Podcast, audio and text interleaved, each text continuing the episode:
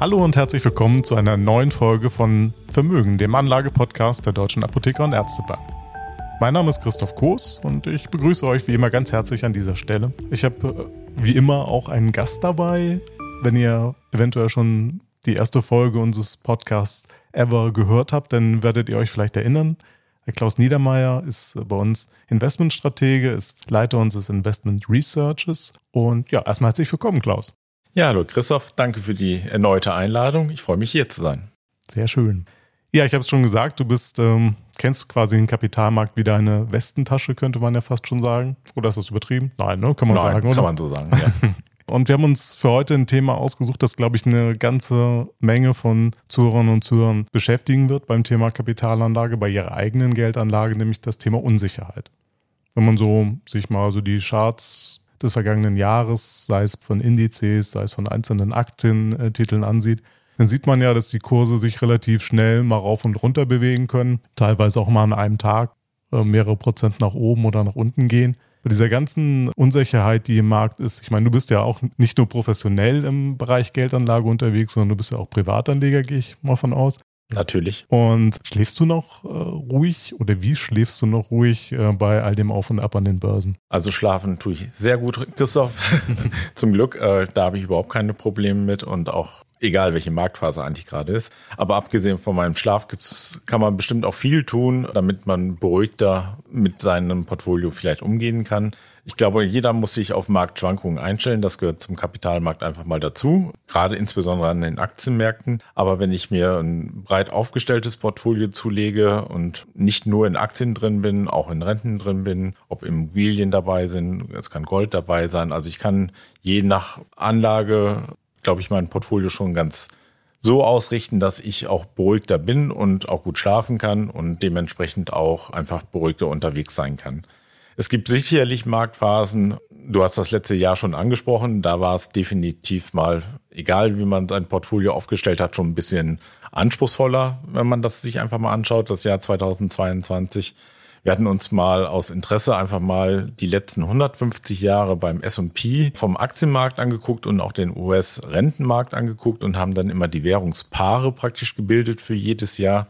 Und da gibt's ja keine große Erkenntnis, weil man weiß es ja im Endeffekt, aber vielleicht mal ganz interessant, sich das so vor Augen zu führen. In 85 Jahren haben beide Bereiche, einmal der US-Aktienmarkt und auch der US-Rentenmarkt, positiv abgeschnitten gleichzeitig. Das sind natürlich alles die Jahre, die wir gerne hätten, äh, wenn von beiden Seiten eine positive Performance in mein Portfolio reinkommt. Das ist das, was wir uns wünschen. In weiteren 59 Jahren hat zumindest ein Segment positiv performt. Das heißt also, wenn man das Thema Diversifikation schon mal nimmt, also ich möchte gerade mit einem gemischten Portfolio auch erreichen, dass gewisse Schwankungen rausgenommen werden oder mal auch schlechtere Performances zurückgenommen werden. Das heißt, bei 59 Jahren war dieser Effekt da und in lediglich sechs Jahren aus den 150 Jahren gab es wirklich, ja, dass beide Bereiche negative Performance hatten. Und wenn man sich jetzt noch das Jahr 2022 anguckt, war das auch noch von diesen sechs Jahren das schlechteste. Also wir haben im letzten Jahr wirklich ein sehr besonderes Jahr erlebt. Das heißt aber nicht, dass man das jetzt auf dieses Jahr oder auf die Zukunft immer vortragen soll, sondern dass man da auch einfach mal die Kirchen dann im Dorf lässt. Hm. Gehen wir nochmal einen Schritt zurück, vielleicht an der Stelle. Warum schwanken Kurse eigentlich überhaupt so stark nach oben und nach unten? Das ist eine gute und auch keine einfach zu beantwortende Frage, Christoph. Es gibt viele Gründe, die die Aktienkurse zum Schwanken bringen können. Manche sind hausgemacht und liegen damit auch im Verantwortungsbereich des Unternehmens, dessen Aktie ich mir anschaue.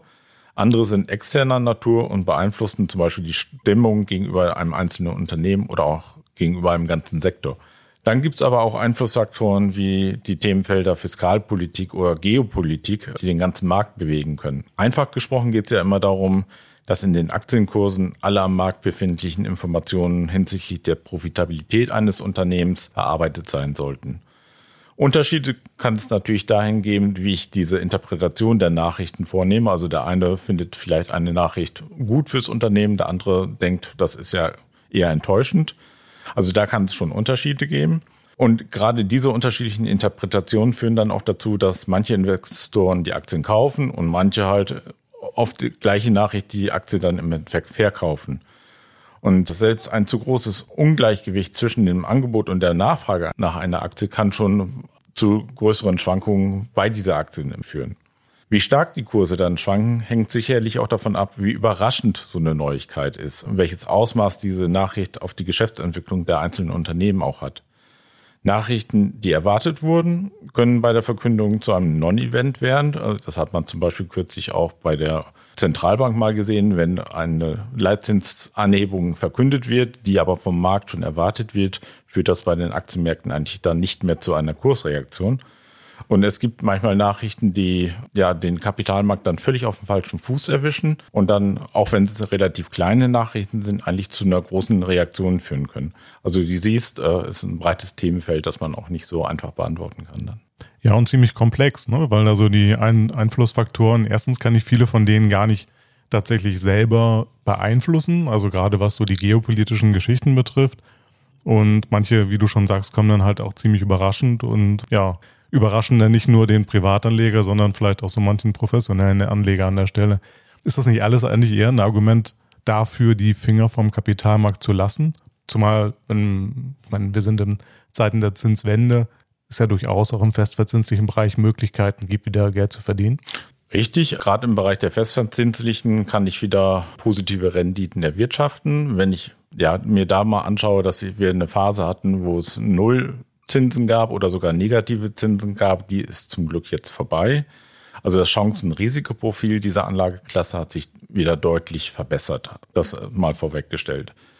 Allerdings sollte ein Anleger jetzt auch nicht sich davon blenden lassen, dass es wieder Zinsen gibt, weil ich muss bei der gleichen Fragestellung mir auch immer vor Augen führen, was für eine Inflationsrate ich denn auch habe und muss mir ja auch die Kaufkraft eines Geldes angucken. Das heißt, wenn ich eine Inflationsrate habe, die oberhalb der aktuellen Zinsen liegt, verliere ich ja trotzdem noch Kaufkraft mit dem Geld, wenn ich das im Rentenbereich anlege. Kann man vielleicht auch mal am Beispiel verdeutlichen. Also wenn ich unserem Bundesfinanzminister Christian Lindner zehn Jahre Geld leihe, bekomme ich da im Augenblick nominal zweieinhalb Prozent Zinsen ungefähr dafür. Schwankt natürlich immer ein bisschen. Die für August diesen Jahres veröffentlichte Inflationsrate lag in Deutschland bei 6,1 Prozent. Also im aktuellen Umfeld führt diese Konstellation dazu, dass die reale Rendite bei minus 3,6 Prozent liegt. Also ich habe einen Kaufkraftverlust es ist sicherlich so, dass sich dieser Wert in den kommenden Monaten zu meinen Gunsten, also zugunsten des Anlegers, äh, verändern wird, weil die Inflationsrate weiter sinken wird. Und da wir davon ausgehen, dass die Inflationsrate in den kommenden Monaten auch sich irgendwann mal dem Inflationsziel der Notenbanken äh, von zwei Prozent annähern wird, wird das also schon in die richtige Richtung gehen. Aber solange diese Differenz da ist, muss man ja einfach sagen, dass man dann diesen Kaufkraftverlust dann auch noch bewusst in Kauf nimmt, wenn ich in diesem Bereich investieren bin. Hm. Ja, ich glaube, das Schwierige ist immer, das sieht man halt nicht so. Ne? Man sieht nur die zweieinhalb Prozent, die du jetzt gerade erwähnt hast und denkt sich so, ach, ist doch super, ich verdiene zweieinhalb Prozent. Und dieser zweite Gedanke, was bedeutet das eigentlich in dem Sinne, was ich mit diesen zweieinhalb Prozent Rendite auch real tatsächlich anfangen kann? Das ist halt nicht so naheliegend, als wenn ich zum Beispiel an Aktienmärkten sehe, oh, die Aktie ist heute um fünf Prozent eingebrochen und ich habe, keine Ahnung, so und so viel 100 Euro oder vielleicht gar 1000 Euro verloren. Was würdest du denn, stell dir vor, es gäbe einen Arzt für Kapitalanlage und du wärst dieser Arzt. Was würdest du denn äh, deinem Patienten als Beruhigungsmittel verschreiben? Also Kapitalanlage ist kein Kurzfristgeschäft. Ich glaube, dessen sollte sich schon mal jeder Anleger bewusst sein und auch mit diesem Blickwinkel seine Kapitalanlagen, die unterschiedlichen betrachten. Du hast auf der einen Seite den großen Vorteil von börsengehandelten Wertpapieren, dass sie sehr liquide sind und auch sehr transparent sind und dass es täglich, sekündlich sogar Preisfeststellungen gibt. Auf der anderen Seite können sie einen natürlich auch sehr nervös machen, wenn ich genau diese Schwankungen oder diese Ausschläge bei diesen Wertpapieren sehe. Wenn man sich mal eine andere Form der Kapitalanlage anschaut, zum Beispiel den Immobilienbereich, ist es natürlich genau das Gegenteil. Dort werden zwar auch quartalsweise auf Indexbasis für Deutschland, für den Wohnimmobilienbereich Preisfeststellungen getroffen oder Wertstellungen getroffen.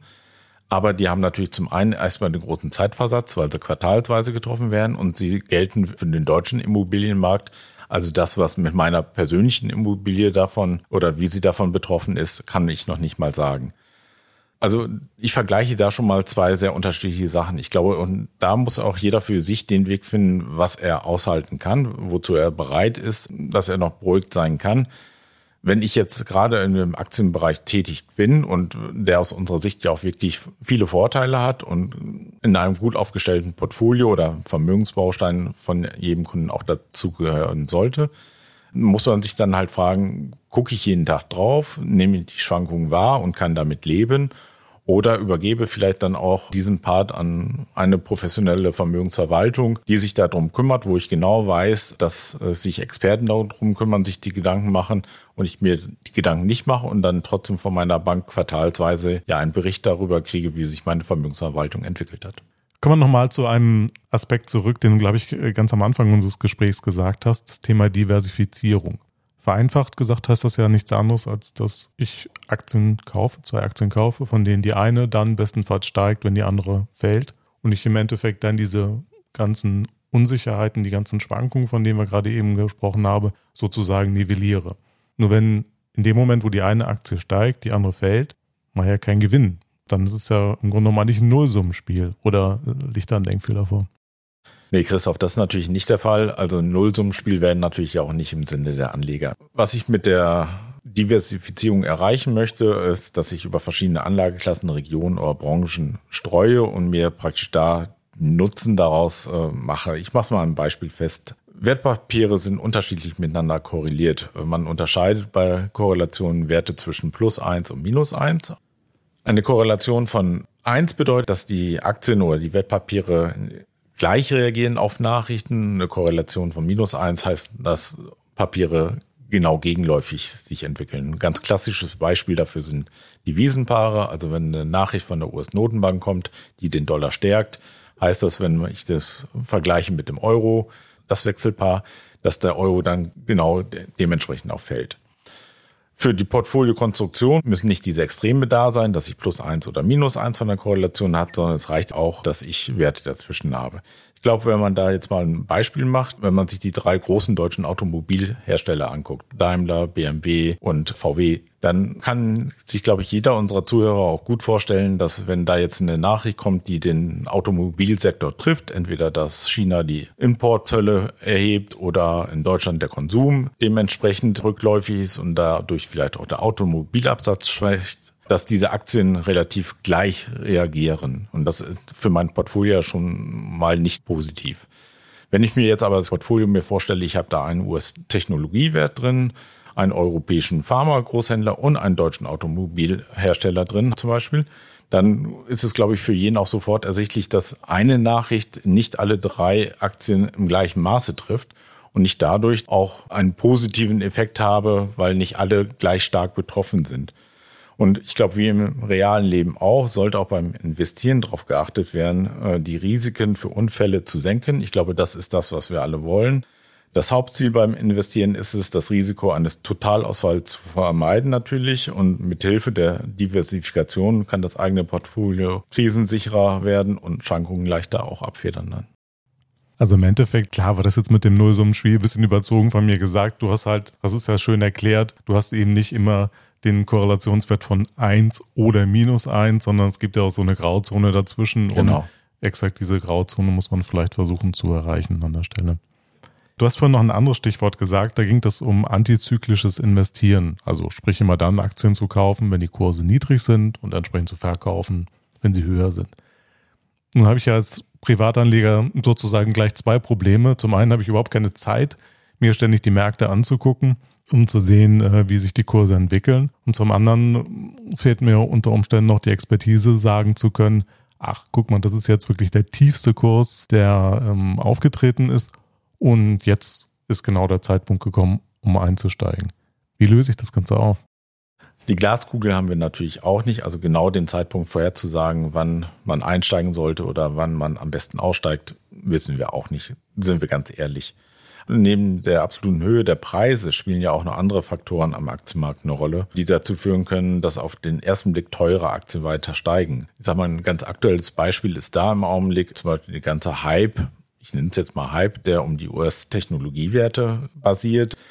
Also gemessen an den Kurs-Gewinn-Verhältnissen, also wenn ich messe, wie teuer ist eine Aktie, sind diese US-Technologiewerte schon relativ teuer. Der ganze US-Aktienmarkt ist relativ teuer. Dennoch wissen wir, dass das Thema KI gerade die Fantasie in diesem Bereich extrem antreibt und man kann überhaupt nicht sagen, wie weit es noch führt, wie weit auch diese Aktienkurse noch steigen und dass man, selbst wenn man heute noch einsteigt, auch ein Dabeibleiben ein, ein gutes Geschäft gewesen wäre. Also ich sage mal, so gesehen ist das schon mal nicht ganz so einfach zu beantworten. Ich glaube, was man da gut machen kann, ist einfach auch ratierlich in den Markt zu gehen, immer wieder mit einzelnen Sparabschnitten vielleicht oder Sparsummen dann hereinzugehen, weil das Schlimmste, was man eigentlich machen kann, ist nicht zu investieren und immer darauf zu warten, dass der günstigste Zeitpunkt kommt, weil, wie gesagt, den zu erwischen ist, glaube ich, sehr, sehr schwer. Und so gesehen wäre zum Beispiel ein Sparplan, den ja auch jeder schon höchstwahrscheinlich mal gehört hat.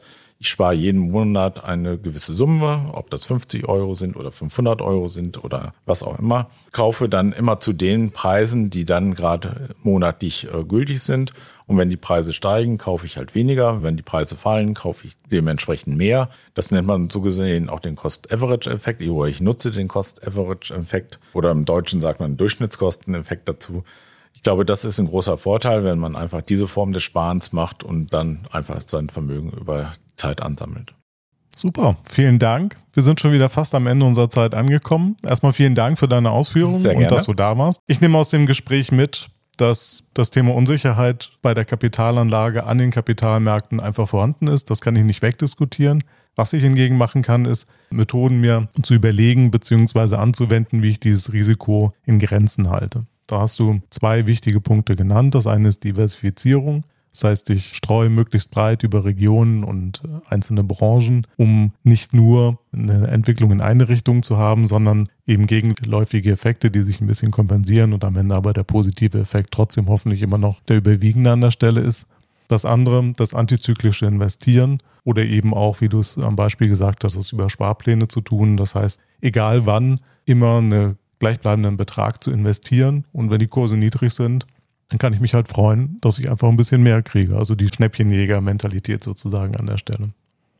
Genau, ja, und für wen das alles irgendwie die ganze Unsicherheit zu schwierig ist äh, oder zu anstrengend ist, der sollte ähm, vielleicht dann tatsächlich überlegen, ob er das Ganze in die Hände von Profis gibt, weil das ist allemal besser, als wenn man ganz darauf verzichtet. Und du hast es ja sehr schön gesagt, selbst wenn ich am Markt für festverzinsliche Wertpapiere mittlerweile wieder ganz ansehnliche Nominalrenditen bekomme, hilft das alles nichts, wenn ich mir davon nichts oder weniger kaufen kann, weil die Inflationsrate einfach so hoch ist. Ja, liebe Zuhörerinnen und Zuhörer, ich hoffe, euch hat es auch gefallen. Ihr habt ein bisschen was mitgenommen, wie immer, aus dem Podcast. Und ja, freue mich schon auf die nächste Folge und sagt bis dann. Und tschüss. Tschüss.